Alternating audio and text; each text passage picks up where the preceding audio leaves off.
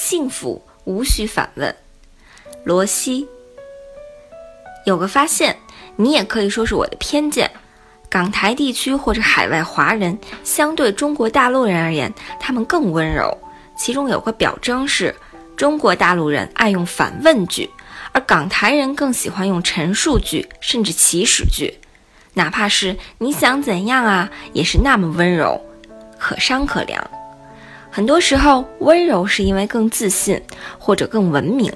大陆人是从阶级斗争的套路里走过来的，所以特别强调狼性。警觉性重口味，比较血腥暴力一些，而反问句比一般的陈述句语气更斩钉截铁，更革命，更痛快，更有杀伤力。反问句一般会带着些锯齿、讽刺、挑衅、蔑视、高高在上、优越感，或者就是为了刷存在感。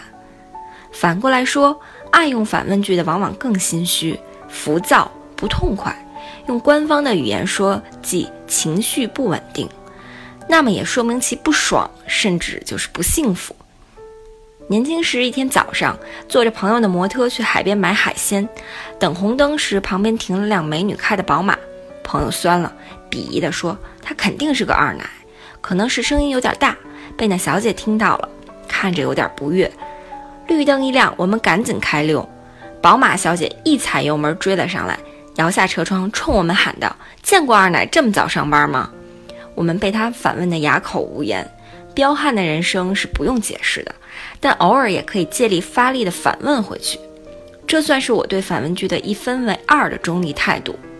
反问句也不是一文不值，但是可以肯定一点：用反问句的时候，你的情绪是不稳的，甚至因为你的人生遇到瓶颈。一位白领说。他曾是个非常爱用反问句的人。作为公司主管，曾经工作压力山大，一旦下属出错犯傻，他常常会毫不留情地用反问句反问。特别是生理期那几天，更是变本加厉。后来业绩上去了，工作平稳了，有了男朋友，就能自如掌控自己的情绪，就很少咄咄逼人的反问，撒娇多了，祈使句多了，这就是情商的历练。生活里喜欢用反问句的人，往往是想证明自己的存在感高级或者无上正确。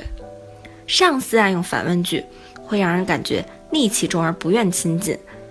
家里一直用反问句，很容易引燃怒火或者冷战的硝烟。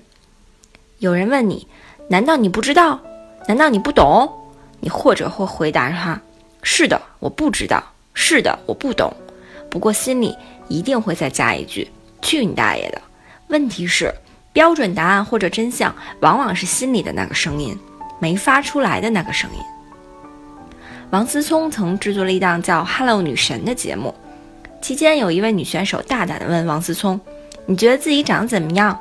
王思聪脱口而出：“当然是天下第一帅了。”并反问女孩：“你觉得我需要长得帅吗？”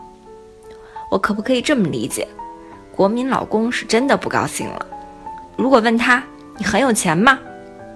王公子一定不用发力，用反问句去反驳，可能只是一笑而过。所以，当你要开口说话时，你所说的话必须比你的沉默更有价值才行。当你要用反问句的时候，说明你或被挠到痛处了。